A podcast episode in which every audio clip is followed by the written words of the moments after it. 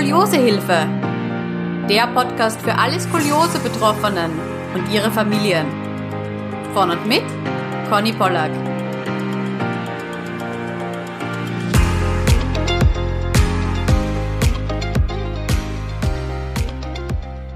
Hallo, es freut mich, dass du heute wieder zuhörst. Bevor die Folge losgeht, möchte ich dir gerne eine kleine Botschaft mit auf deinen Weg geben. Denn vielleicht bist du gerade in einer richtig herausfordernden Skoli-Situation. Vielleicht stehst du gerade vor einer Weggabelung und weißt einfach nicht, ob der linke Weg oder der rechte Weg besser für dich ist. Ja, vielleicht fühlst du dich auch alleingelassen und hast das Gefühl, dass niemand in deinem Leben gerade versteht, was du mit deiner Skoliose durchmachst. Und es liegt mir so sehr am Herzen, dass du weißt, dass du nicht alleine bist und dass du auch nicht mit allem alleine fertig werden musst. Wenn du das möchtest, dann reiche ich dir sehr, sehr gerne meine Hand und begleite dich auf deiner Reise. Und egal, ob du selbst Skoli bist oder ob vielleicht dein Kind oder deine Partnerin Skoliose hat oder ob ihr als Familie mit mir sprechen wollt, du bist immer herzlich willkommen. Geh einfach auf meine Website www.skoliosehilfe.com Schrägstrich Beratung und dort findest du alle Infos und kannst auch gleich einen Termin buchen. Such dir einfach deinen Wunschtermin aus und wir hören und sehen uns dann online mit Bild und Ton zur vereinbarten Zeit. Ich freue mich unfassbar darauf, dich kennenzulernen und deine persönliche Beraterin zu sein.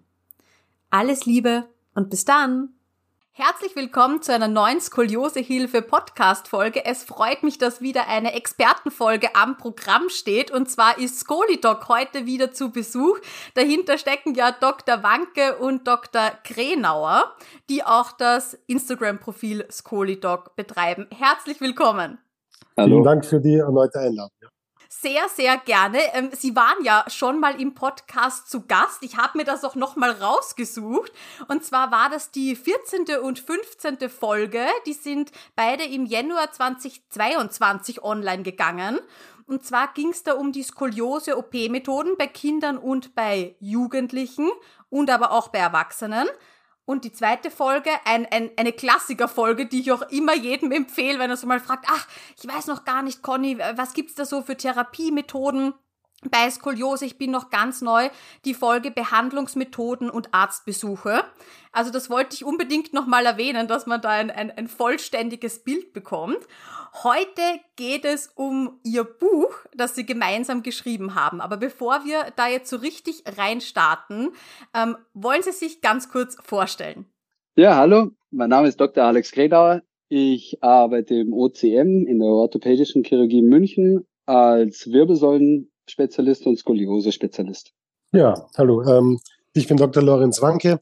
Ähm, die, die mich vom letzten Mal noch nicht kennen, ganz kurz, ich äh, leite jetzt äh, nach dem Weggang von Dr. Grenauer die, äh, das Deformitäten- und Skoliose-Team in der Schönklinik in München-Harlaching. Und ähm, ja, ich freue mich sehr, zusammen mit meinem Kollegen äh, heute nochmal hier sein zu dürfen. Ja, schön, dass Skolidoc noch weiter äh, existiert, obwohl sie jetzt eben äh, fachlich quasi beruflich getrennt wurden, zumindest von ihrem Standort her. Ähm, war das eine Schwierigkeit oder ist das eine Schwierigkeit, das gemeinsam immer noch so zu führen? Also Vielleicht darf ich kurz darauf antworten, weil ich glaube, äh, mich hat sie am Anfang mehr betroffen. Ich glaube, die Schwierigkeit war vor allem äh, tatsächlich emotional, einfach weil wir, und das wissen ja auch, glaube ich, die meisten und die meisten, die auch unserem äh, Instagram-Kanal folgen, können das, glaube ich, sehen. Uns hat ja mehr verbunden als nur die Arbeit. Äh, uns hat tatsächlich auch eine Freundschaft äh, verbunden, die aber glücklicherweise weiter besteht. Und wir sehen uns halt jetzt mehr privat und äh, weniger beruflich. Aber äh, ich kann schon sagen, für mich, das war eine große Umstellung. Ähm, weiß nicht, wie es dem Alex damit gegangen ist, aber für mich war es eine große Umstellung. Ja, für mich war es tatsächlich auch emotional ähm, eine Herausforderung, weil das Operieren mit Lorenz super viel Spaß gemacht hat. Wir haben Fälle diskutiert, wobei wir das jetzt immer noch machen. Bestimmte Fälle diskutieren wir, wir diskutieren Strategien, ne, wie würden wir das machen. Und dennoch ist es so, tatsächlich fehlt mir das Operieren mit mit Lorenz. Das ist ein großer Negativpunkt. Ansonsten ist es natürlich so, dass man seine Entwicklung auch gehen muss. Und für Lorenz freut es mich sehr, dass er letztlich jetzt der Leiter ähm, der Sektionsleiter der Skoliosechirurgie in, in der Schönklinik Harlaching ist nach meinem Weggang und äh, macht einen super Weg. das ist sehr, sehr schön zu hören. Sie haben das in der letzten Podcast-Folge schon angesprochen, dass Sie an einem Buch arbeiten und jetzt ist es endlich soweit. Es ist ähm, ja jetzt erhältlich und zwar heißt das Buch Skoliose verstehen und behandeln, mein persönlicher Ratgeber. Beginnen wir vielleicht ganz am Anfang. Wie ist es überhaupt dazu gekommen, die Idee, hm, lass uns doch ein Buch über Skoliose schreiben? Naja, die Idee ist letztlich so entstanden, weil wir in der Sprechstunde oft das Gefühl gehabt haben, dass die Patienten und die Eltern maximal erschlagen werden äh, vor Informationen. Also es ist tatsächlich, die kommen zu uns, haben 20 Minuten oder 30 Minuten Termin und kriegen eine ein Fremdwort nach dem anderen hingeknallt und müssen damit umgehen. Und äh, wir haben gemerkt, dass das ein Problem ist. Für viele ist es so, es wäre besser, wenn sie sich nochmal danach oder davor tatsächlich auch mit diesem Thema beschäftigen könnten und sich dadurch perfekt auf den Termin vorbereiten könnten, beziehungsweise dann halt auf den Folgetermin. Außerdem haben die Entscheidungen, die man zusammentreffen muss, man muss ja die Therapie ganz individuell mit den Eltern und mit den Betroffenen planen und festlegen. Und das hat alles weitreichende Konsequenzen. Und dafür muss man das aber auch verstehen. Und wir waren Anlaufstelle für ganz viel Zweitmeinungen. Und da haben wir gemerkt, also es bleibt fast nichts hängen aus der Sprechstunde, ja, weil die einfach, also am Anfang ist man schockiert über die Diagnose. Oh Gott, also ich habe tatsächlich Skoliose. Dann was heißt das überhaupt? Und dann äh, und dann kriege ich da eine eine maximale Flut an Informationen und das ist einfach nicht zu verarbeiten. Und das war eigentlich die Grundlage für dieses Buch. Zumindest von meiner Seite, von deiner, oder, oder Absolut, wobei man sagen muss, ich glaube jetzt, wo wir unter uns sind, können wir ja das auch diese, die neben der offiziellen Geschichte auch das erzählen, wie es dann ganz ähm, persönlich entstanden ist. Das war zu einem Zeitpunkt, wo sowohl der Alex als auch ich ähm, zum ersten Mal in der Corona-Quarantäne gesessen sind. Und die Idee ist da schon länger äh, da gewesen. Und da muss man sagen, hat der Alex aber den Ausschlag gegeben, wie wir da in, der Quarantäne gesessen sind und telefoniert haben. Ähm, hat gesagt, du Lorenz, äh, lass uns das doch genau mit diesem Hintergrund, mit dieser äh, Problematik, mit der wir in den Sprechstunden konfrontiert waren, lass uns doch das als Buch zusammenschreiben. Und dann haben wir uns tatsächlich eben in der Quarantäne jeder vor seinen Computer gesetzt, ähm, haben versucht, die Zeit zu nützen und haben dann nach einigen Tagen, Alex, wie viel waren es? Zwölf Seiten gehabt? Ja, und die waren, die waren fantastisch. ja, also wirklich die gesammelte Weisheit und das gesammelte Wissen ähm, äh, darauf vereint und wir haben uns, wir haben uns das angeschaut und gesagt, ja, super, das ist es. Und weil aber weder der Alex noch ich äh, größere Erfahrung haben, was äh, das Schreiben und Publizieren von Büchern betrifft, haben wir uns einen äh, Bekannten von uns dazugeholt, der journalistisch sehr erfahren ist und haben denen das zu lesen gegeben. Ähm, und der hat gesagt, also Burschen, super Idee, aber ein bisschen was fehlt noch. Da waren wir kurz einmal schockiert, weil wir gedacht haben, das war's jetzt schon. Ja, aber wie man sieht, es hat sich schon ausgezahlt, weil im Endeffekt sind jetzt 164 äh, Seiten draus geworden. Ich wollte gerade sagen, ja, da gab's, da sind schon einige mehr Informationen da drinnen, ja. Tatsächlich, da ist schon noch mal einiges dazugekommen. Deswegen sind wir sehr dankbar, ähm, dass wir den äh, Harmut Gahl eben als Redakteur auch gewinnen konnten. Der hat da also einen unglaublichen Beitrag geleistet, was das Strukturieren ähm, des Buches betrifft. Ähm, auch äh, einfach redaktionell, was er da geleistet hat, das war ganz großartige Arbeit und ohne den Hamut hätten wir das so, äh, glaube ich, nicht so, so schnell auf die Beine gebracht. Und es hat immer noch lang genug gedauert, das muss man auch sagen. Jetzt muss ich tatsächlich noch mal kurz einwerfen. Mich freut es auch nochmal besonders, der Hamut ist der tatsächlich älteste Freund, den ich habe. Also wir kennen uns, seitdem er naja, drei Jahre sind, drei, vier Jahre sind. Ja, und das ist, äh, wir sind immer nur in Kontakt und das, dass wir jetzt tatsächlich was zusammen oder zu dritt jetzt ähm, äh, da auf die Beine stellen konnten, das ist was Besonderes, definitiv. Das ist schön, ja, dass man dann auch zusammen eben ein, ein Projekt äh, hat, an dem man arbeitet, ja. Ja, genau. Ähm, Sie haben es jetzt schon angesprochen, ähm, in der Sprechstunde kommen Skoliose-Betroffene zu Ihnen und vielleicht ist es auch nochmal wichtig zu erwähnen, das war auch ein Vorurteil, das ich lange hatte. Ich dachte nämlich, dass man zu Kliniken immer nur in die Sprechstunde geht, wenn man eh schon weiß, dass es nahe einer OP ist oder in Richtung OP geht. Vielleicht wollen Sie mit diesem ähm, Gedankenbild nochmal aufräumen, weil damit da alle irgendwie ähm, denselben Wissensstand haben. Grundsätzlich ist es so, man muss zu einem Skoliose-Spezialisten. Und ob das jetzt in der Klinik ist oder ob das in der Praxis ist, ist total egal. Er muss ganz klar regelmäßig Skoliosen behandeln. Und in der Schönklinik war das damals oder ist es so, dass die Sprechstunde für die Skoliose in der Klinik eingegliedert ist und gleichzeitig hat man natürlich den riesen Vorteil, dass die orthopädische Werkstatt, die die Korsette macht, auch noch mit angegliedert ist. Aber Skoliose-Therapie sind individuell zu planen und deswegen gehört das Konservative genauso dazu wie das Operative. Und äh, wenn, wenn man zu einem Skoliose-Spezialisten geht, der nur operiert, das ist nicht richtig. Das passt einfach nicht.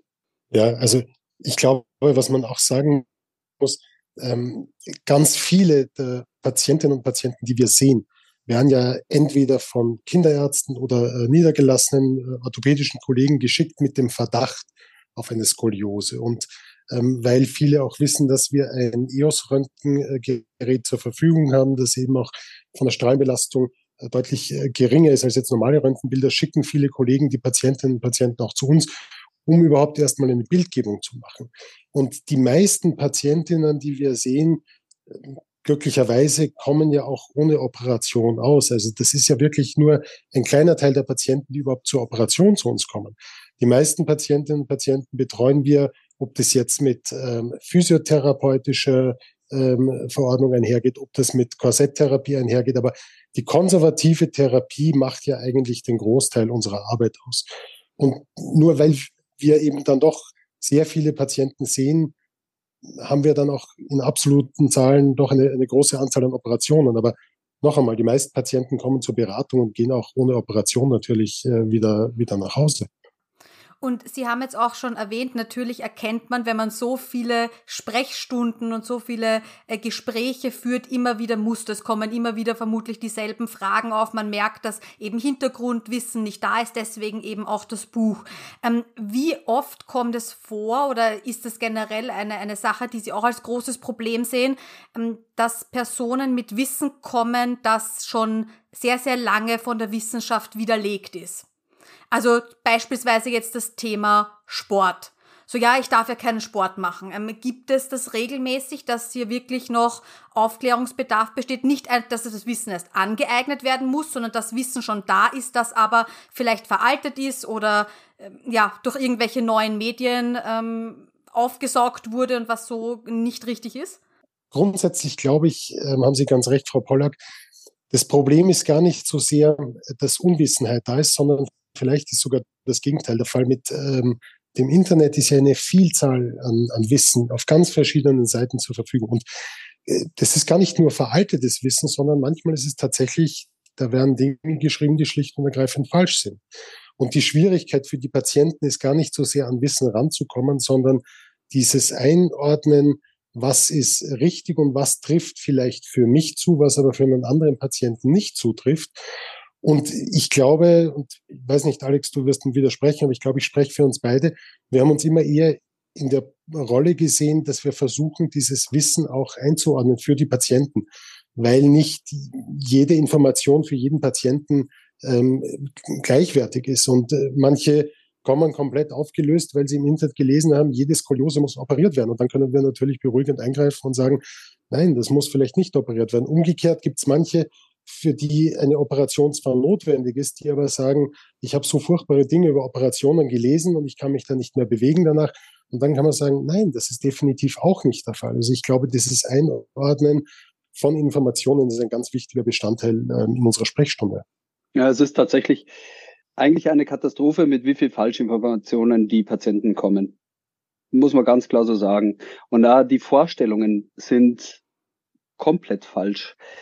Und das ist tatsächlich ein Problem, dass man jegliche Art von Information aus dem Internet bekommt. Und man muss leider Gottes auch sagen, wenn man, wenn man persönliche Meinungen im Internet schreibt, dann sind es doch meistens die Leute, bei denen leider Gottes etwas schiefgelaufen ist und die dann gegen alles schießen. Und das ist so ein bisschen ein Problem, wenn man, wenn man sich erstmalig mit diesem Thema beschäftigt und was das eigentlich heißt und sowas. Und dann liest man gleich, wie katastrophal das Leben aussehen wird, wenn man mit der Diagnose Skoliose. Ja, große Herausforderung, aber wir hoffen ja, dass wir unter anderem mit dem Podcast und mit dem Buch hier äh, für, für Aufklärung sorgen und vielleicht auch ein bisschen so die Awareness schaffen, dass man aufpassen sollte, woher man äh, seine Informationen bezieht oder diese eben auch überprüft und sieht, okay, stimmt das genau. wirklich, was ich, was ich hier lese? Hm?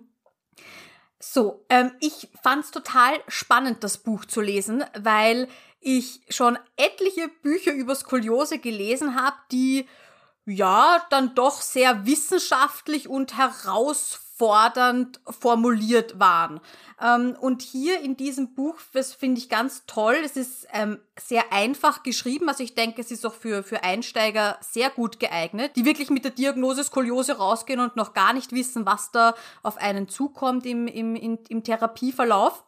Hm, aber was mich begeistert hat, waren die vielen Felder, wo man selbst im Buch drin arbeiten konnte. Und das finde ich eine richtig tolle Idee, nämlich auch, dass man das Buch zu, zu Sprechstunden mitnehmen kann und so weiter mit Checklisten. Vielleicht äh, wollen Sie da kurz was darüber erzählen, wie diese Idee auch entstanden ist. Nicht einfach nur so ein Buch mit Skoliosefakten zu schreiben, sondern das Ganze ein bisschen ja anwendungsorientiert auch zu gestalten.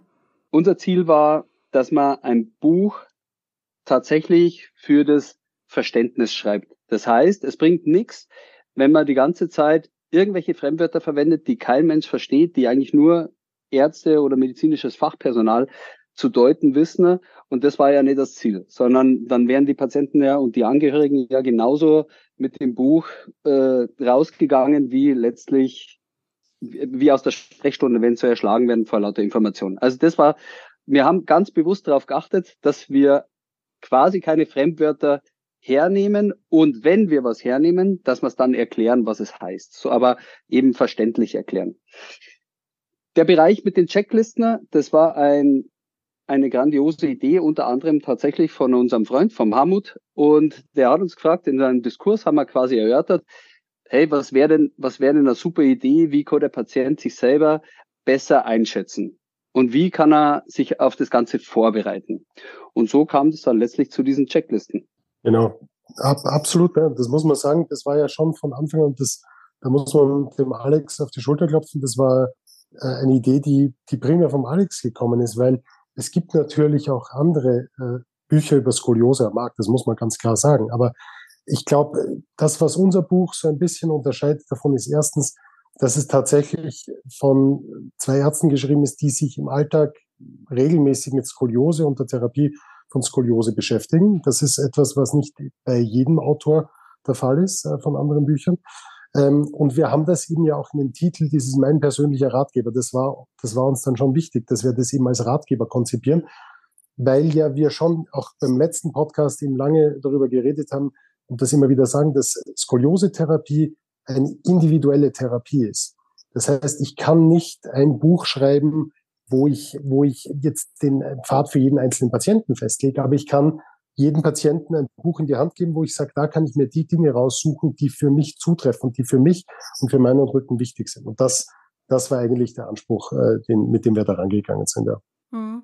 Äh, ich finde doch einfach nur, nicht nur, dass man die, die Fragen selbst doch schon mitbekommt und dann dadurch vielleicht selbst doch kreativ wird und sich denkt, ah, okay, ja, stimmt, das könnte ich auch noch fragen und hm, was, was, was wäre dann auch noch eine Idee? Alleine finde ich die, die Herangehensweise, mich auf einen Arzttermin wirklich vorzubereiten und nicht einfach jetzt den Termin ausmachen, dann bin ich vielleicht in, in ein, zwei Monaten bei meinem Arzt ähm, und denke mir, äh, ja, schauen wir mal, was mir der so erzählt, sondern sich da wirklich hinzusetzen, ähm, die Zeit zu nehmen, die eigenen Fragen aufzuschreiben, dass man auch nichts vergisst, ähm, dann eben vielleicht schon mit Zettel und Stift dann schon anrückt, weil man will ja das dann vielleicht notieren, seine, seine Antworten allein das finde ich eine, eine ganz andere Herangehensweise. Und ich kenne das selbst von mir, Herr Dr. Wanke. Sie wissen es, wie ich bei Ihnen gesessen bin, ja. Also ich muss sagen, ich weiß nicht einmal mehr, wie ich da meine OP-Indikation da bekommen habe. Ähm, ich glaube, ich habe sehr, sehr viel vergessen wieder, was wir damals gesprochen haben, ja. Und habe dann sehr viel rekonstruieren können wieder mit meiner Mama, die ja dabei war. Also das finde ich auch immer ganz toll, wenn irgendwie eine zweite Person da ist, die auch mit zuhört. Und so, hast du das auch da, dann so gehört? Ja, ja, stimmt, ja. Also ähm, diese ganzen Sachen sich da ein bisschen drüber, drüber Gedanken zu machen im Vorhinein. Richtig, und ich glaube, der, der Vorteil ist, wenn man sich damit beschäftigt, es holt einen so aus dieser Position des Ausgeliefertseins äh, heraus. Das soll ja nicht mhm. der Fall sein. Ich, ich, ich soll ja selber Experte für meinen Rücken sein. Und das muss man sagen, gerade Patienten und Patientinnen mit Skoliose, die ja gezwungen sind, wohl oder übel sich so viel mit ihrem Rücken zu beschäftigen, sollten in der Position sein, dass sie jetzt da nicht vor einem Arzt sitzen und sich das alles nur einfach anhören, sondern dass ich vorher schon weiß, ja, welche Fragen will ich denn dem Experten für Skoliose stellen? Weil es gibt manche Sachen, die kann man äh, vorher nicht sich selber anschauen, die kann man nicht wissen. Aber ich kann mich vorbereiten darauf, dass ich sage, das sind die Dinge, die mir wichtig sind. Diese Fragen möchte ich stellen. Und, und dafür sollte eben das Buch, unser Buch im besten Fall da sein. Mhm. Aber sie schreiben ja nicht nur über, ich sage jetzt mal, die Fakten von Skoliose und wie ich mich auf Arzttermine vorbereiten kann etc. Ein ganz ein großer Teil sind auch die ähm, psychosozialen Herausforderungen, die mit der Diagnose Skoliose so einhergehen können. Und ich würde da gerne, wenn ich darf, etwas aus dem Buch zitieren. Das ist eh gleich die, die, die Einleitung und das fand ich sehr schön geschrieben und, und fasst eigentlich gut zusammen, womit wir Skolis ähm, oft kämpfen. Und zwar die Diagnose Skoliose an sich, die Strapazen der Therapie, zum Beispiel lange tägliche Tragezeiten des Hartplastikkorsetts, viele widersprüchliche Informationen zur Skoliose, all das kann Stress auslösen. Es ist ganz normal, dass die neuen Lebenssituationen die Betroffenen und ihr Umfeld nicht kalt lässt. Nicht selten klagen Patientinnen auch und auch deren Eltern über Angst vor Mobbing in der Schule, über ein gesunkenes Selbstwertgefühl, über andere Ängste, Niedergeschlagenheit, Gefühle von Einsamkeit und ähnliches. Als wäre das nicht schon genug, können angespannte Situationen manchmal auch dazu führen, dass es Missverständnisse und sogar Streit innerhalb der Familie gibt. Und das, obwohl alle Beteiligten die besten Absichten haben und sich doch eigentlich nur gegenseitig unterstützen wollen. Habe mich sehr abgeholt gefühlt von, von diesem Absatz, der die Einleitung dieses, dieses Kapitels darstellt. Wie sind da generell Ihre Erfahrungen? Sie haben viele Eltern auch mit Kindern vor sich, die die Diagnose bekommen, die jetzt ein Korsett bekommen, wo vielleicht OP im Raum steht etc. Gibt es da Situationen, die immer wieder vorkommen, verschiedene Coping-Mechanismen, wie man dann mit so einer ähm, Konfrontation umgeht? Ja, wissen Sie, wir sehen natürlich immer diese Situation, man bekommt diese erste Diagnose und dann hat man da in der Regel ein 12, 13, 14-jähriges Kind oder Jugendlichen, der jetzt die Anweisung kriegt, ein Hartschalen-Korsett zu tragen und zwar Minimum 18 Stunden am Tag und das für die nächsten Jahre. Und das erschlägt natürlich erst einmal wirklich emotional alle, alle Beteiligten. Und dann kommt so, kommt so eine fiese Trotzphase, meistens äh, von den, äh, von den Patienten gegenüber ihren Eltern. Die Eltern sagen natürlich, ja klar, machen wir das, natürlich machen wir das und wir, wir machen alles, was, was unserem Kind hilft. Und das Kind sagt, nee, mach nicht. Egal was. Auf gar keinen Fall. Und in die Schule zieh's nicht an. Also das kannst du vergessen. Ja, und so ist immer dieser typische Mechanismus. Und dann beginnt schon der, eigentlich da in dem Moment schon der erste Streit, weil natürlich äh, der Patient oder die Patientin das einfach nicht haben will und, und immer so eine, so eine andere Alternative sucht, ja, wenn ich jetzt ganz viel Sport mache oder wenn ich das und das mache. Und dann, dann kommt tatsächlich oft mal die Reaktion, na, dann lass ich mich operieren. Ja, und das sagen natürlich die Eltern, nee, nee, nee, nee, das machen wir auf gar keinen Fall. Ja. Und so ist es immer so, so ein wirkliches Konfliktpotenzial, ja, das sie da aufbaut. Und dann ist es so, wenn man diese Korsetttherapie durchkriegt und das Ganze eingeleitet wird, dann beginnt eigentlich erst so der Kampf zwischen, und leider ist es tatsächlich so ein ja, emotionaler Kampf zwischen, oftmals, oftmals muss man sagen, zwischen Eltern und Kinder, weil die Eltern natürlich wollen, dass das Korsett maximal getragen wird. Die Kinder ähm, aber in der Regel ähm, zum einen sehr viel Angst haben vor der Reaktion von, von außen, über Mitschüler, über, über Freunde und solche Geschichten. Und äh, zum anderen einfach damit äh, erstmal gar nicht klarkommen. Sie kennen das ja selber, Sie haben ja auch dieses äh, Korsett und letztlich ist es so, es ist am Anfang unbequem und es drückt. Genau, man muss sich erstmal dran gewöhnen, ja. Ich glaube, man muss auch noch die andere Seite der Eltern sehen, weil ganz häufig äh, machen sich ja Eltern dann den Vorwurf, ob sie das jetzt äh, übersehen haben, ob sie die Skoliose früher hätten bemerken können.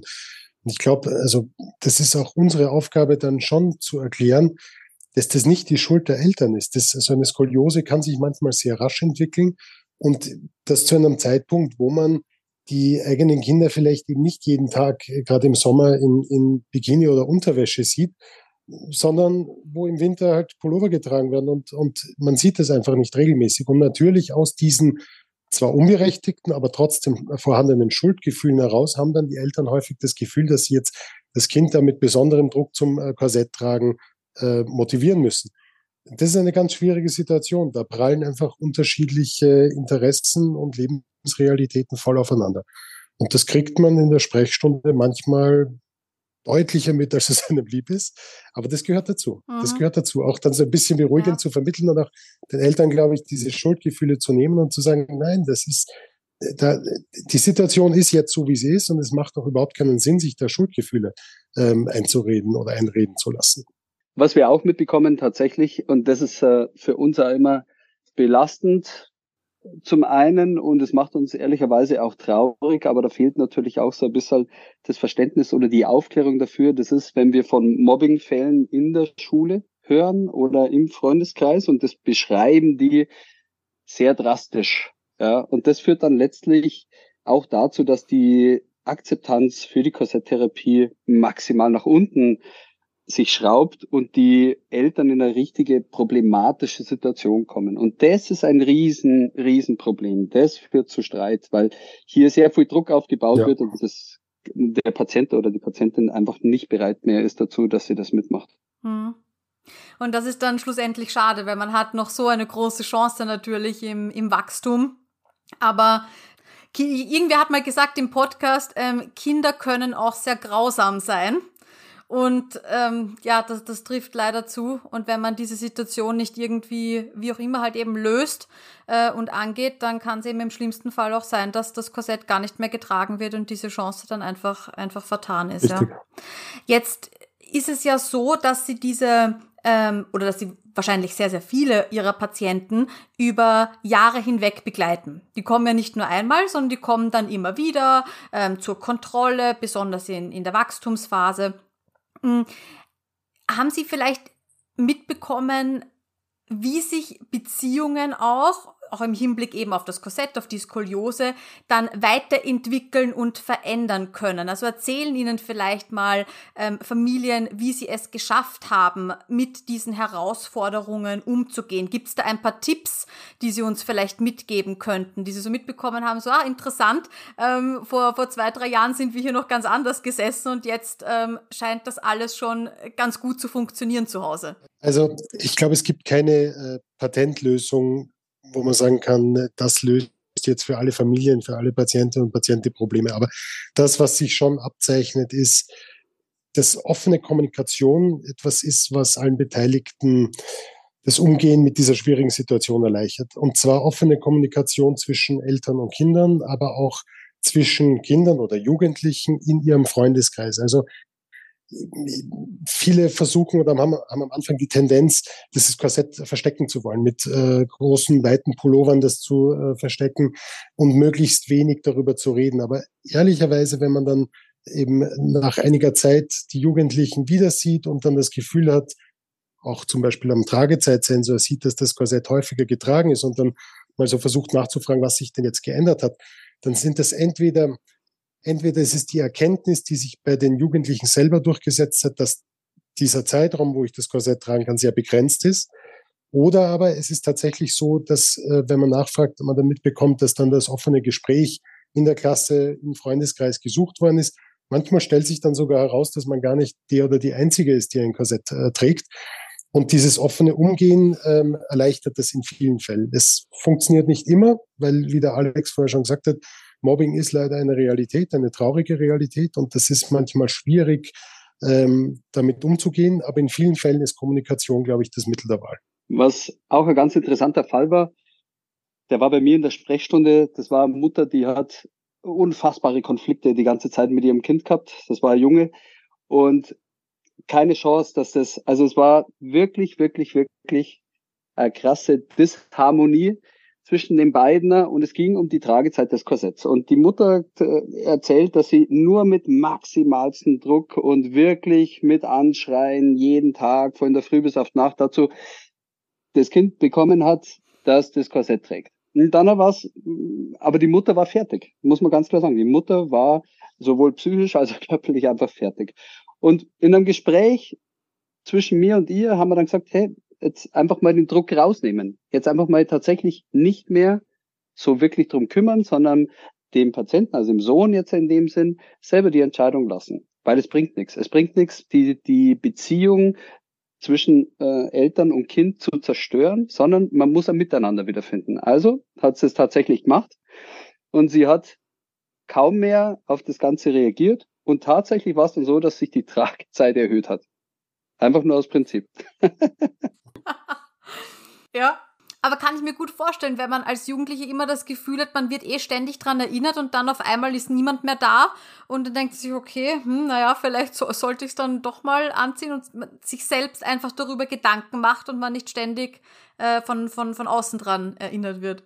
Hm, und sie haben ja auch in dem Buch, und das finde ich auch toll, so ein bisschen auch Selbsthilfeübungen, mentale Übungen, die man machen kann, um vielleicht auch, wenn man selber als Goli merkt, dass einem die Situation sehr, sehr nahe geht oder dass man vielleicht ein bisschen besser auch damit umgehen kann, ähm, da mal sich ruhige Minuten zu nehmen und ein paar Mentalübungen zu machen. Und das finde ich auch total toll. Also wie gesagt, der ganze ähm, mentale Bereich, ich, ich bin immer der Meinung, dass das zusammenhängt, unser, unser Körper und mit dem Geist. Und es macht, ich merke es jetzt auch bei mir, ich trage jetzt ein Erwachsenenkorsett, wie ich anders mit dem Korsett einfach umgehe als damals noch als Kind, äh, Jugendliche, hat sicher was mit meinem Alter zu tun und dass ich es jetzt äh, besser verstehe und so weiter. Aber es ist einfach ganz, ganz viel die, die mentale Einstellung. Also ob man das Korsett eben so als Hilfsmittel sieht, als, als Personal Trainer, voll cool, ein Unikat, wer hat das schon, ja,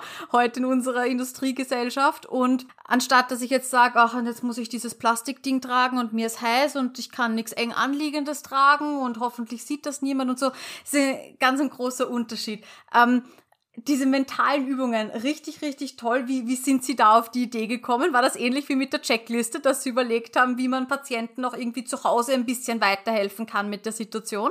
Also letztlich ist es so, die Belastung ist groß, das wussten wir, das haben wir gesehen in den, in den Sprechstunden und autogenes Training, Meditation und all das. Ich meine, es ist insgesamt bekannt, dass das zu einer maximalen Verbesserung der Lebenssituation führen kann. Es kann helfen und solche Geschichten. Und äh, wir haben selber mal autogenes Training und solche Geschichten ausprobiert.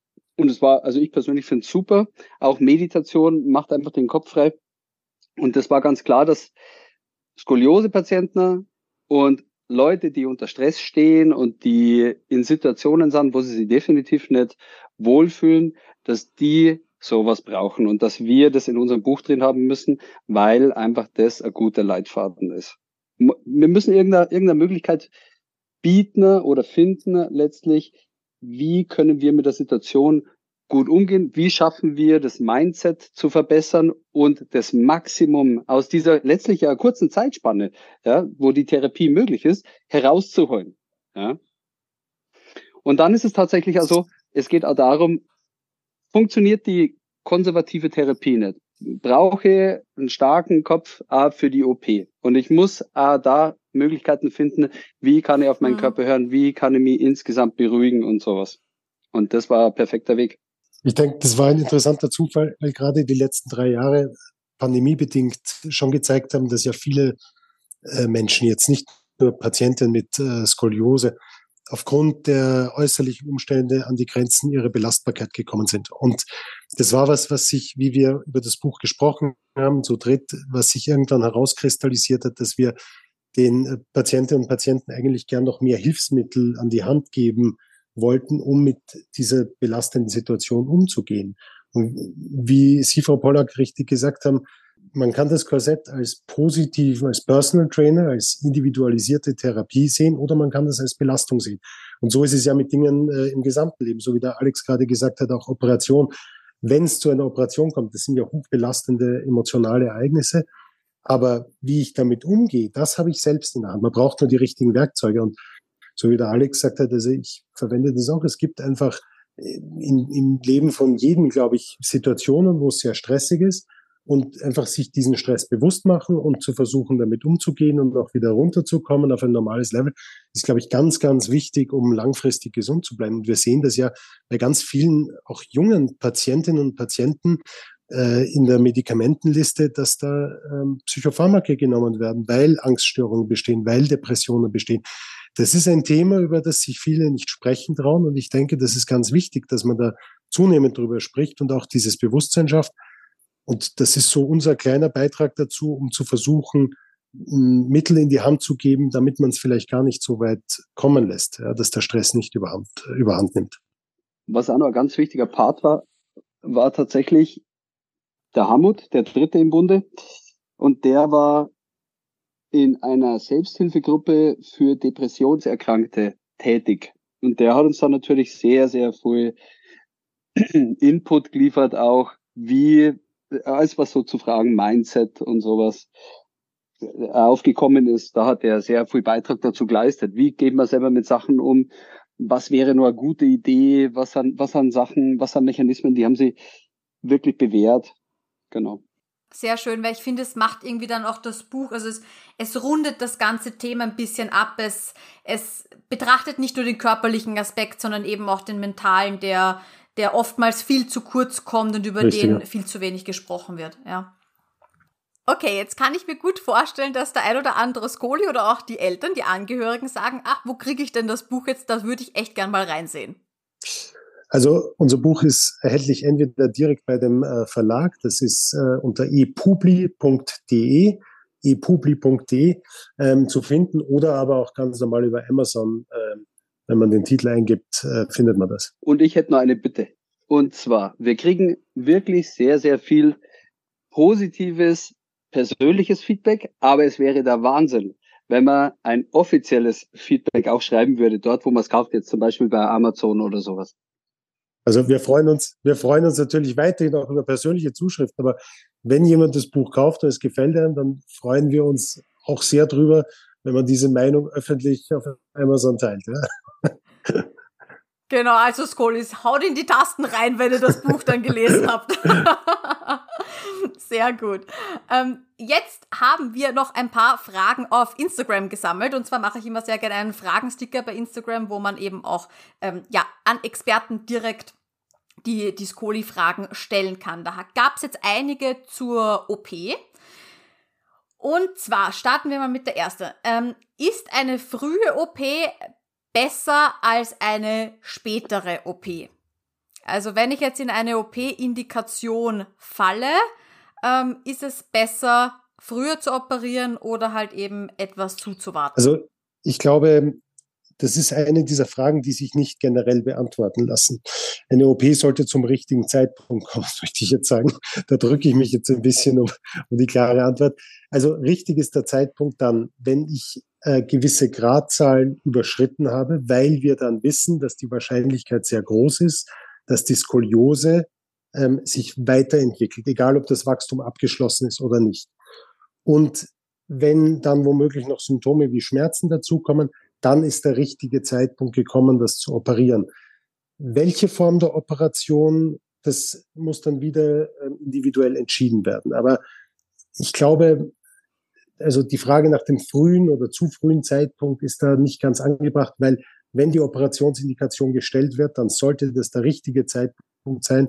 Das heißt, man sollte jetzt nicht irgendwie zu lange abwarten, wenn man riskiert, dass sich dann eine Skoliose so weit verschlechtert, dass ich sie nachher entweder nicht mehr ausreichend korrigieren kann oder dass ähm, Organeinschränkungen zum Beispiel entstehen bei der Lunge, beim Herzen, die auch nach einer Operation dann nicht mehr reversibel sind.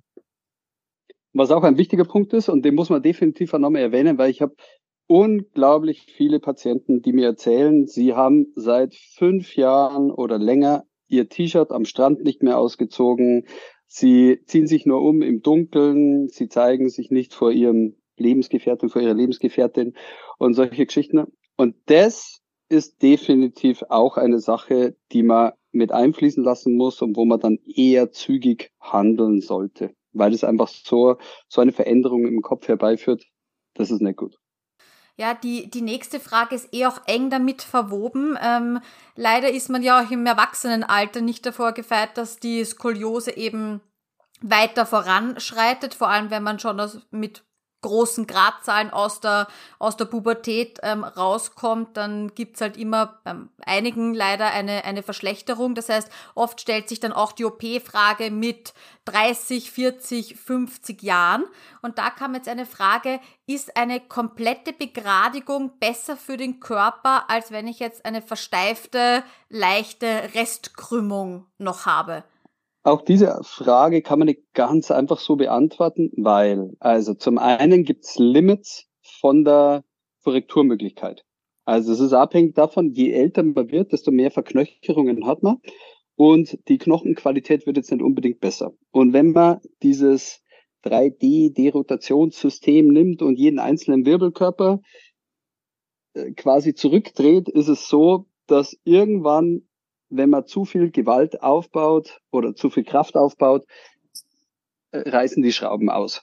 Das bringt nichts. Ja, dann, dann zerstört man da diese Verankerungspunkte. Der nächste Punkt ist, dass einfach grundsätzlich aufgrund der, der stark ausgeprägten Rotation schafft man es nicht mehr, das zu drehen oder zu komplett zu begradigen. Und dann ist es so, dass das Ziel einer Skoliose-OP sein muss, dass die perfekte Balance herrscht. Und wenn man wenn man keine 100% Begradigung hat, das ist total egal, aber es muss, äh, es muss wirklich eine sehr gute Balance eingestellt werden. Und das ist die große Kunst.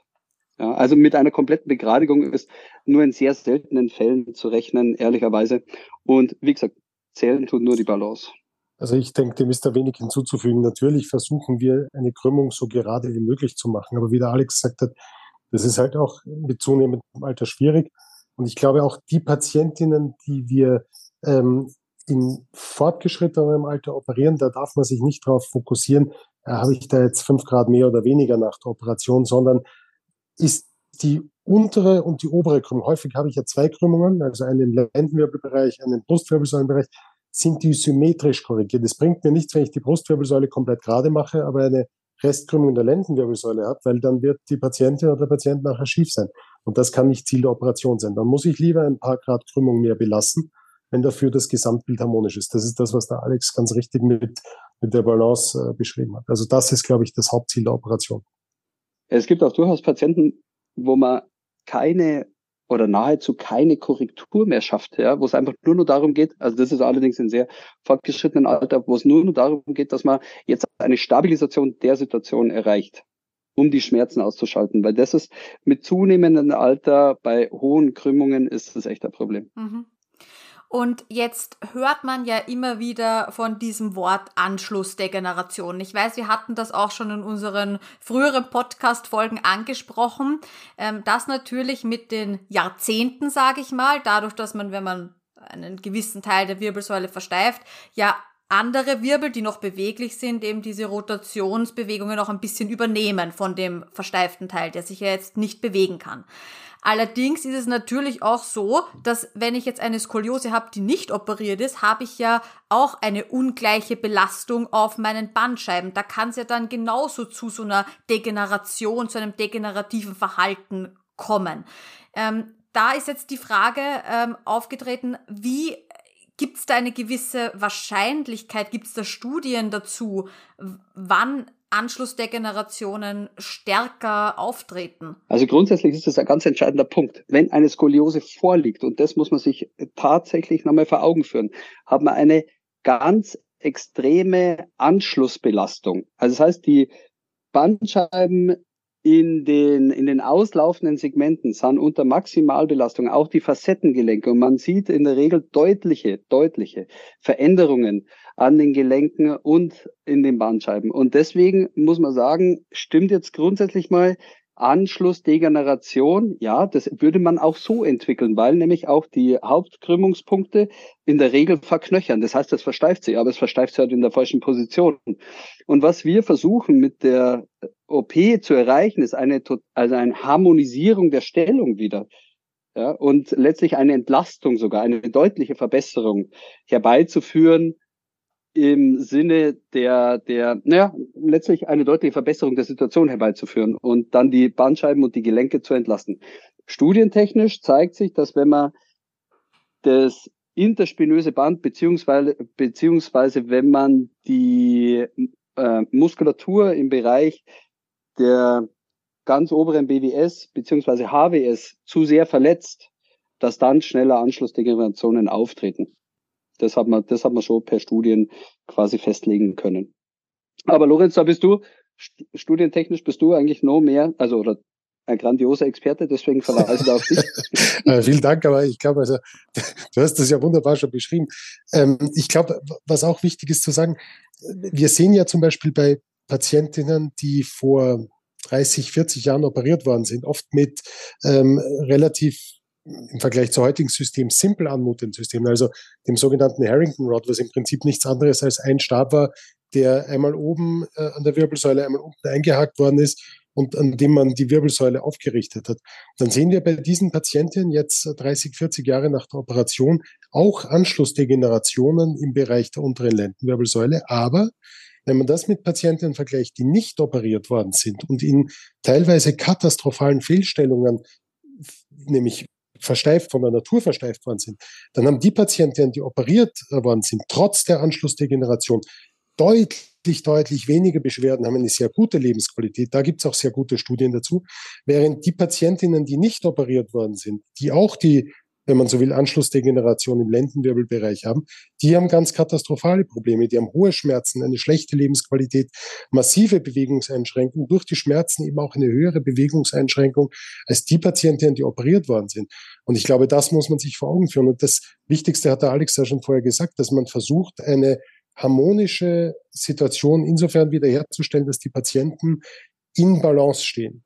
Weil durch dieses In Balance stehen eben ähm, eine frühzeitige Abnutzung im besten Fall vermieden wird. Was man auch sagen muss, ist, dass die Patientinnen und Patienten das schon bis zu einem gewissen Grad auch noch selbst in der Hand haben. Wenn ich nämlich nach einer Operation die Muskulatur so gut wie möglich trainiert halte und auch vielleicht auf mein Gewicht achte, ähm, auf eine ausgewogene Lebensweise in dem Sinn, dass ich schon versuche, mich sportlich zu betätigen, aber vielleicht nicht gerade die Sportarten mache, die massive äh, Belastungen auf die Bandscheiben ähm, ausüben, dann habe ich sehr gute Chancen, dass ich auch im fortgeschrittenen Alter jetzt ob mit oder ohne äh, relevante Anschlussdegeneration eigentlich keine dramatischen Beschwerden habe. Und das muss das Ziel sein.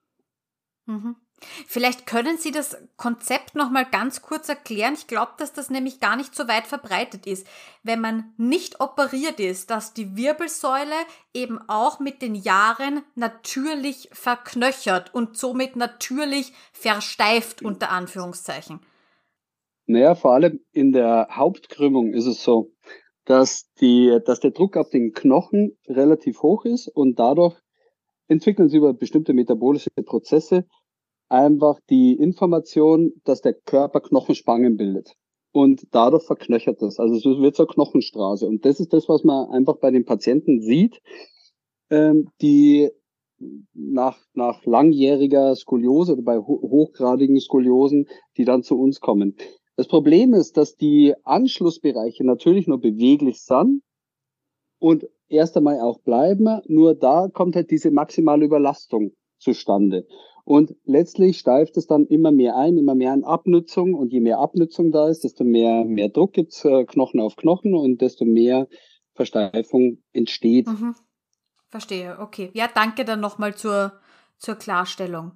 Dann gab es auch noch eine Frage zu Schmerzen. Ähm, viele Skolis haben ja Schmerzen denken, dass sie Schmerzen noch durch die Skoliose haben. Also bei mir war das zum Beispiel eine Zeit lang relativ ähm, arg im Lendenwirbelsäulenbereich, weil ich dort meine Hauptkrümmung habe, aber nicht die Wirbelsäule direkt, sondern eben daneben, also die, die Muskeln daneben schmerzen. Da kam jetzt eine konkrete Frage, ähm, können Skoliose-Schmerzen noch bis in die Fußsohle ausstrahlen? Also grundsätzlich ist es so, dass die Skoliose selber, so wie Sie das beschrieben haben, hauptsächlich im Bereich der Wirbelsäule Schmerzen macht, wenn der Körper versucht mit vermehrter Muskelspannung die Krümmung zu stabilisieren. Dann spannt er die Muskulatur an und das macht irgendwann Schmerzen.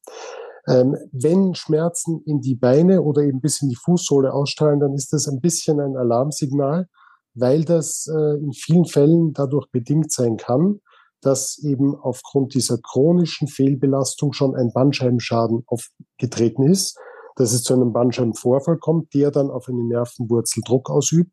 Und dieser, dieser Druck auf die Nervenwurzel führt dann zu einem projizierten Schmerz in die Fußsohle oder in das Bein hinunter. Also ein Schmerz ins Bein bei Skoliose sollte ein Alarmsignal sein und da würde ich empfehlen, dass man sich eher zeitnah bei einem Skoliose- oder Wirbelsäulenexperten vorstellt, um das genauer abklären zu lassen.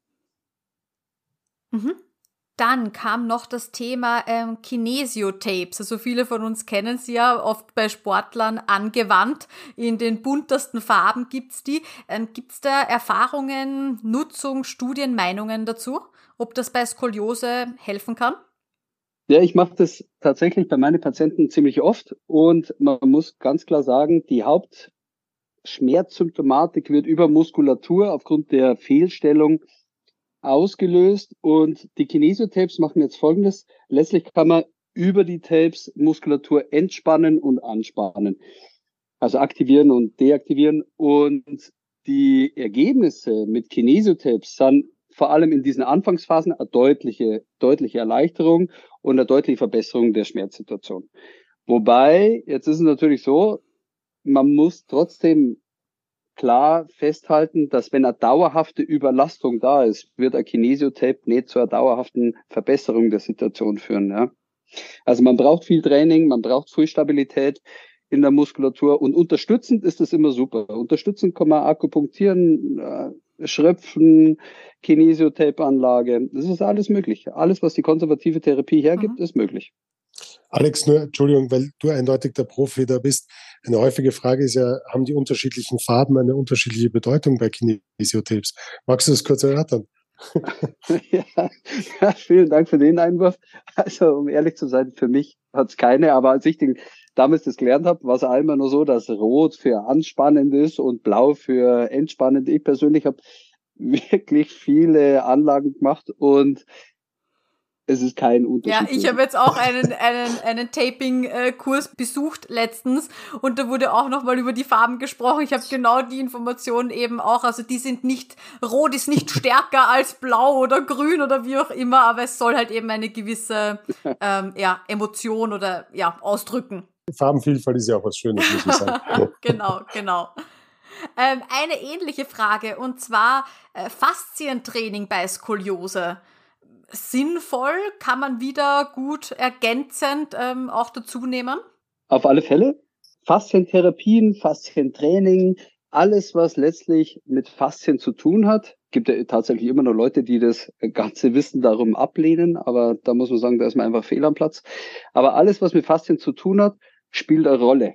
Vor allem sind extrem viele Schmerzrezeptoren im Bereich der Faszien lokalisiert und es geht darum, dass man alles beweglich und gedehnt und gekräftigt hält. Und dadurch alles, was letztlich zur Stabilität und zur stärkeren Positionierung führt, ist top. Wobei, wenn ich das vielleicht auch noch kurz erwähnen darf, ganz häufig kommen ja ähm, Patienten in die Sprechstunde und sagen, ja, ich habe da Schmerz ins Bein runter oder Schmerz im Rücken und ich den und den und den, das hilft nichts. Also das, wie der Alex richtig gesagt hat, und das möchte ich nochmal betonen, die Kräftigung ist da ein ganz, ganz entscheidender Bestandteil. Das Dehnen ist schon gut und richtig, aber nur wenn die Muskulatur vorher auch gekräftigt ist. Wenn die Muskulatur immer schwächer wird, dann kann ich dehnen, was ich will. Das macht aber den Schmerz nicht besser, weil dann die Gelenke überlasten, weil die Muskulatur einfach zu schwach ist um zu stabilisieren. Also bitte immer auch das Kräftigen berücksichtigen. Auch das ist eine ganz entscheidende Sache. Ziel ist, Muskulatur aufzubauen. Ziel ist nicht unbedingt nur das Dehnen, Dehnen, Dehnen. Hier, ich halte mir beweglich, sondern wir müssen die Stabilisierung erreichen. Und ganz viele vergessen das, dass sie, dass sie wirklich hartes Training, Krafttraining durchführen, sondern tatsächlich immer nur, ja, ich dehne mich jetzt äh, die ganze, jeden Tag und äh, stundenlang, mhm. aber das bringt's dann auch nicht. Ja. Das muss man da, schon verstanden da, da kommt jetzt eine persönliche Frage bei mir gerade auf, ähm, weil ich äh, sehr viele ähm, Trainerfortbildungen in letzter Zeit gemacht habe. Ähm, und ich fand das auch total spannend, über meine Bandscheiben zu lernen und dass Bandscheiben ja nicht immer nur kleiner, kleiner, kleiner werden können, sondern dass man die auch aktiv aufbauen kann. Aber natürlich mit dem, mit dem nötigen Druck damit eben die Bandscheibe auch gut versorgt wird mit, äh, mit, mit neuer Nahrung, mit neuen Nährstoffen und so weiter. Ich finde es ganz spannend natürlich, dass dann oft gesagt wird, und ich mache sehr viel Krafttraining im Fitnesscenter, aber diese, diese eine Übung mache ich nicht, und zwar mit Gewicht eben auf der Wirbelsäule. Also sprich eine Langhantel oder wie auch immer von einem Gerät, das mich an den Schultern runterdrückt, wirklich Gewicht auf, auf meinem Rücken lasten zu haben. Jetzt wäre das aber die perfekte Übung vielleicht eben auch, um, um hier ein bisschen Druck aufzubauen, dass die Bandscheiben auch wieder ein bisschen gefordert werden. Ich mache diese Übung nicht, weil ich irgendwie das Gefühl habe, es drückt meine Skoliose zusammen. Ähm, was ist da so Ihre Meinung bei dieser speziellen Übung? Ich finde, da gibt es immer ganz viele verschiedene Meinungen dazu. Also ich glaube, um ehrlich zu sein, es gibt definitiv bessere Übungen als die. Und wenn man, man muss immer die Grundvoraussetzungen betrachten und bei Skoliotikern würde ich das persönlich, die jetzt nicht im Profisportbereich sind, äh, eher, eher abraten davon. Oder, Lorenz, wie siehst du das? Absolut, sehe ich ganz genauso. Also, Frau Braunach, Sie haben das schon ganz richtig gesagt, nämlich auch die Begründung. Das Problem ist ja immer, wenn eine axiale Belastung, und nichts anderes ist es, wenn Sie Gewichte auf Ihre Schultern nehmen, auf eine asymmetrisch geformte Wirbelsäule trifft, dann, dann wird die Belastung ja auch asymmetrisch auf die Bandscheiben verteilt. Und dann brauchen wir uns da keine Gedanken mehr machen darüber, ob die Bandscheibe richtig oder, oder ähm, gefordert wird, sondern dann habe ich das Problem, dass die Wirbelsäule und diese Krümmung massiv unter Druck kommt. Das würde ich auch nicht machen. Da gibt es sicher bessere Übungen. Wenn ich eine gesunde Wirbelsäule habe, die äh, gerade ist und ich auch gut vortrainiert bin, dann kann ich das wahrscheinlich bis zu einem gewissen Grad machen. Ich wäre aber auch eher zurückhaltend. Also alles, was zu viel Belastung, zu viel axiale Belastung ist, kann im Zweifel eher mehr Schaden ausüben als Nutzen. Mhm. Dann haben wir noch das große Thema, bei mir gerade äh, sehr präsent, Erwachsenenkorsett. Ähm, wie ist Ihre Meinung dazu? Ich frage alle meine Podcast-Gäste immer danach. Ich glaube, ich weiß sie schon durch das Buch auch, aber ich frage trotzdem. Grundsätzlich ist es so. Ein Korsett ist ein wachstumslenkendes System. Und also nichts für ungut, aber wachsen werden sie nimmer, Frau Pollack. Nein. Und ähm, das ist halt so ein bisschen das Problem. Ein Korsett nimmt auch gleichzeitig die Aktivität aus der Muskulatur raus. Das heißt, man versucht zu begradigen, hat es natürlich danach unter Druck, schafft man das, aber man schwächt die Muskulatur und muss dadurch maximal wieder ins Training kommen, um das auszugleichen. Jetzt ist so die Frage, die man sich stellen muss, was will man mit diesem Korsett erreichen? Was will man erreichen? Was ist so, was ist so das individuelle Ziel? Und das ist immer ganz spannend, wenn man jetzt die, die unterschiedlichen Meinungen anhört. Was, was ist denn von Ihnen das Ziel? Hm. Also bei mir gibt's viele Ziele, etliche davon habe ich schon erreicht. Das eine ist zum Beispiel Schmerzfreiheit, egal ob ich's trage oder nicht. Also ich habe jetzt eine tägliche Tragezeit von, je nachdem, wie es in meinen Tag passt. Ja, so einen Tag gar nicht, den nächsten Tag vielleicht wieder acht, neun Stunden. Ähm, also je nachdem, wie es reinpasst. Und ich bin schmerzfrei, egal ob ich's trage oder nicht trage. Das ist mal die, die, die eine große Sache. Ähm, die, die zweite Sache ist, dass meine ähm, Rotation der Skoliose verbessert wird. Ähm, das heißt, ich bin jetzt statt sieben ähm, Grad am, am Skoliometer jetzt durchgängig auf 2,3.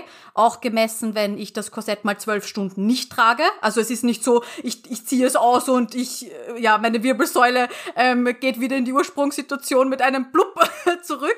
Also so ist es nicht. Ähm, die dritte Sache ist bei mir ganz klar wieder zu lernen, im Lot zu gehen und stehen. Ähm, also meine Bilder haben ganz klar gezeigt, dass ich nicht im Lot stehe und ich stehe im Korsett im Lot und jetzt bereits auch wieder ohne Korsett im Lot. Von vorne betrachtet, von der Seite bin ich noch etwas in meiner Schiefliegerposition. Ne, ich bin immer so ein bisschen so nach vorne geneigt, aber das versucht's auch zu, zu, zu korrigieren. Das sind mal meine primären Ziele. Ob's jetzt hier an der Oberfläche natürlich verändert was. Also ich habe fast keine Falten mehr am Rücken. Das hat natürlich auch einen, einen schönen mentalen Nebeneffekt einfach. Ähm, das, das möchte ich auch noch dazu sagen. Und natürlich ist ähm, die Sache, ob es was in der Tiefe auch wirklich verändert und nicht nur hier an der, an der Oberfläche. Das wird sich auch zeigen. Aber ja, das sind so meine, meine primären Ziele mit dem Korsett. Aber mir ist natürlich auch ganz klar, so wie Sie das angesprochen haben, ähm, dass ich auch, dass jetzt nicht ist, ach, ich habe ein Korsett und damit ist meine Schrottherapie weg und damit ist mein Krafttraining im Fitnesscenter weg und alles Mögliche, sondern ganz im Gegenteil. Ähm, ich muss natürlich auch das am, am Schirm haben und hier auch ein Commitment eingehen, dass ich sage, okay, wenn ich das Korsett trage, muss ich aber mich auch um, um, um den Kraftaufbau kümmern.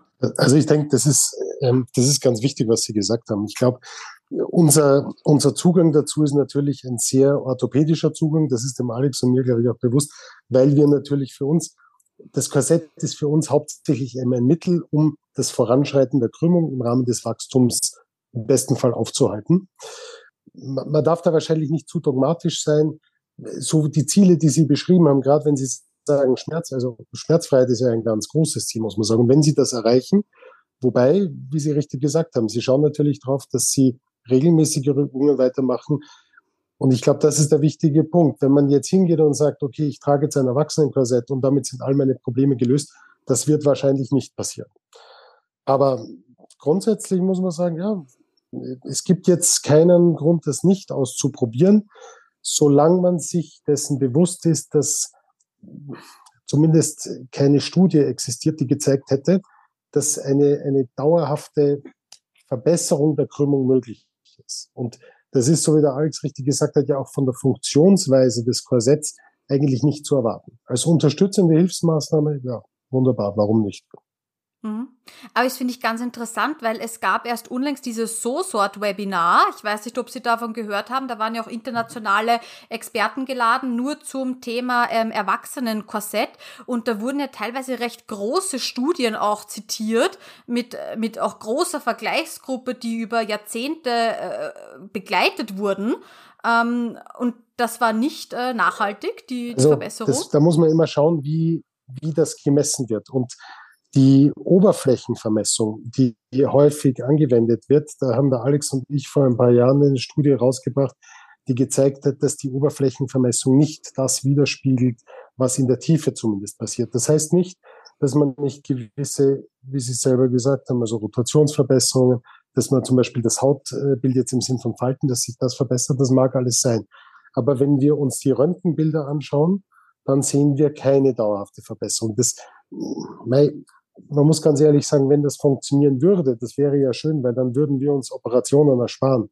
Und so gerne wir operieren, das ist nichts, was wir jetzt gerne in dem Sinne tun, dass wir sagen, ach, wie schön, wir können jetzt jemanden versteifen, sondern die Versteifung ist etwas, das wir in Kauf nehmen, um eben das Voranschreiten und das Schlechterwerden einer Skoliose zu verhindern. Das ist der Preis, den vor allem der Patient, aber auch wir natürlich dafür zahlen. Wir versuchen das zu lindern, indem wir die Versteifungsstrecken so kurz wie möglich halten.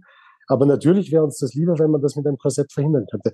Das, das, wissen Sie, es gibt viele Studien, aber man muss sich immer die Methodik anschauen und man muss sich anschauen, wie gut und wie akkurat misst denn die Studie das, was eigentlich das Ziel ist. Und das konnte bis jetzt, soweit ich die Studienlage kenne, nicht gezeigt werden, dass da eine wirkliche Verbesserung möglich ist. In der Gradanzahl und auch eine dauerhafte Besserung. Weil man schon sieht, dass wenn man das nach einigen Wochen dann eben misst, dass sich da häufig wieder die, die Grade einstellen, die, die vorher gemessen sind. Ja, das muss man sagen. Ähm, aber ich denke, es ist vielleicht eine, eine Überlegung wert. Gerade viele brauchen ja auch ein bisschen eine Vorlaufzeit auch zur OP und auch um diese Entscheidung einfach zu treffen.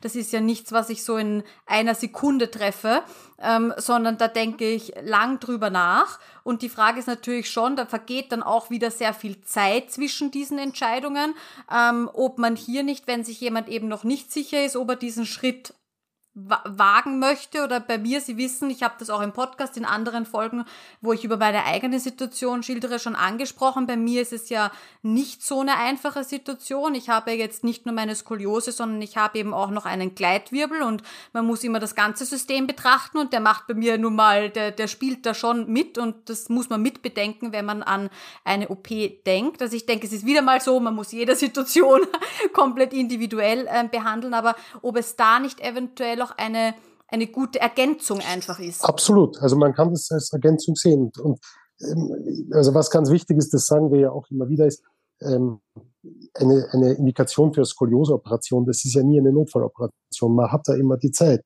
Und solange sich das jetzt nicht dramatisch verschlechtert, weil selbst wenn man jetzt eine Verschlechterung um fünf, vielleicht sogar zehn Grad sieht, das ist jetzt per se noch kein Weltuntergang. Noch einmal, als Therapieergänzung spricht da wenig dagegen. Ja man, man darf sich vielleicht nur nicht zu viel falsche Hoffnungen machen. Aber das heißt ja nicht, dass wir mhm. die Einzigen sind, die jetzt die, die Lösung da parat haben. Also das, man kann das durchaus äh, versuchen. Alex, was meinst du dazu? Mal schauen Sie, grundsätzlich gut da, also wer heilt, hat recht. Und wenn, wenn das der Patient braucht, einfach um das Mindset grundsätzlich in die richtige Richtung zu treiben. Und äh, ganz ehrlich, wir wissen es ja auch nicht. Wir haben ja, klar, wir machen selber Studien, wir, wir haben die Erfahrung ähm, und wir sehen Sachen, die, die man vorher auch nicht geglaubt hätten. Und dann ist es halt nur mal so, wenn, wenn jemand ein, wenn jemand dahinter steht, hinter dieser Therapie und er will das haben, dann finde ich es absolut okay, wenn man ihm das gibt. Und dann wird man sehen, okay, es bringt was oder es bringt nichts. Aber das, das entscheidet man mit dem Patienten. Und wenn es dann nichts bringt, mhm. dann kann man ehrlicherweise auch sagen, hey, jetzt haben wir alles probiert. Okay, wir haben das Korsett, wir haben das Korsett probiert und dann. Genau, genau, das ist es nämlich. Ja. Genau, und das mhm. ist, das ist ein ganz wichtiger ja. Schritt. Das ist ein Entwicklungsprozess, den man begleiten muss und das ist auch absolut in Ordnung. Ja, aber völlig richtig. Also ich stimme Ihnen dazu, ähm, weil ich auch oft dann gefragt werde in den sozialen Medien, so ja, ähm, und wie das jetzt bei mir aussieht und ob jetzt dann quasi damit bei mir alles gut ist. Und ich sage dann ganz ehrlich, ich, ich weiß es nicht. Ja, Es kann sein, dass ich in fünf Jahren äh, operiert bin. Und, und das, das wäre dann okay, ja. Aber genau das, was Sie jetzt gesagt haben, Herr Dr. Krenner, mit dem, ich möchte zuerst ähm, alles äh, probieren, was in meiner Macht steht. Und ich merke gerade, es tut mir und meinem Körper wahnsinnig gut, wunderbar. Äh, gehen wir das weiter. Das wird natürlich mit äh, regelmäßigen Röntgenaufnahmen und so weiter dokumentiert, damit man das auch äh, erkennt, ob, ob jetzt meine Wirbelsäule eh nicht sagt, nein, äh, schön, schön, dass es dir so gut geht mit deinen Schmerzen, aber wir haben andere Pläne, wir wollen, wir wollen noch weiter in die Krümmung rein, ja. Aber das ist, glaube ich, ganz wichtig, dass man das nie als so, ähm, na, ich lasse mich nie operieren, das wird nie passieren. Das wird die Zukunft zeigen, ja. Und ich glaube, jeder muss da seinen, seinen Weg ähm, irgendwie finden in diesem, ähm, ja, doch manchmal Therapiedschungel. Ähm, was, was man alles machen kann rundherum, dass man einfach gut mit seiner Skoliose im Alltag zurechtkommt. Und ich denke, das ist eben das Ziel. Absolut, aber nur ganz kurz, also auch, wir haben ja auch Patientinnen, die sagen, die, die ganz grundsätzlich sagen, sie werden sich nie operieren lassen. Auch das ist okay. Das ist die Entscheidung eines jeden Einzelnen. Und wir sind da auch, ich glaube, ich spreche da für uns beide, wir sehen uns nicht in der Rolle, dass wir das dem Patienten grundsätzlich ausreden wollen. Man muss dem Patienten schon offen die möglichen Konsequenzen aufzeigen. Aber dann ist es unsere Aufgabe, die Patienten mit ihrer Entscheidung zu begleiten. Und wenn diese Entscheidung ist, keine Operation, ja, dann begleiten wir die Patientinnen auch mit dieser Entscheidung ohne Operation. Dann schaut man, was man sonst tun kann. Das ist ganz wichtig. Mhm. Ich glaube, die große Stärke bei, und da muss ich uns beide jetzt einmal kurz selber loben, ist einfach so, wir waren immer, wir, wir waren und sind immer offen, den Diskurs mit den Patienten zu führen und einfach tatsächlich individuell nach den Bedürfnissen die Therapie zu planen. Und es bringt überhaupt nichts zu sagen, hey, pass auf, du hast jetzt 50 Grad, du musst jetzt operiert werden. Nee, das, so ist es einfach auch nicht, ja. Und man darf sie da auch wirklich keinen Druck aussetzen. Das ist ja Quatsch. Und da waren wir immer und sind immer sehr stolz auf uns, dass wir da, dass wir da jetzt nicht so dogmatisch und und äh, nee, das muss jetzt so sein oder irgendwie Druck auf Patienten ausüben oder sowas. Das ist einfach nicht unser Weg. Genau. Mhm. Ja, und jetzt vielleicht noch eine Abschlussfrage. Und zwar, die Frage kam von einer Mama, da ist das Kind neun Jahre alt ähm, und das hat eine Skoliose mit 22 Grad nach Kopf. Ähm, und die hat gefragt, ab wann lohnt sich denn eine Vorstellung bei Ihnen? Also grundsätzlich lohnt sich eine Vorstellung auch ohne Skoliose, wenn es um den Ausschluss geht. also im Zweifel ist es sicher immer besser, man kommt einmal vorbei wenn wenn es um die Frage geht, besteht eine Skoliose oder nicht. Man kann auch gern vorbeikommen, um einfach mit uns zu plaudern, dann freuen wir uns auch.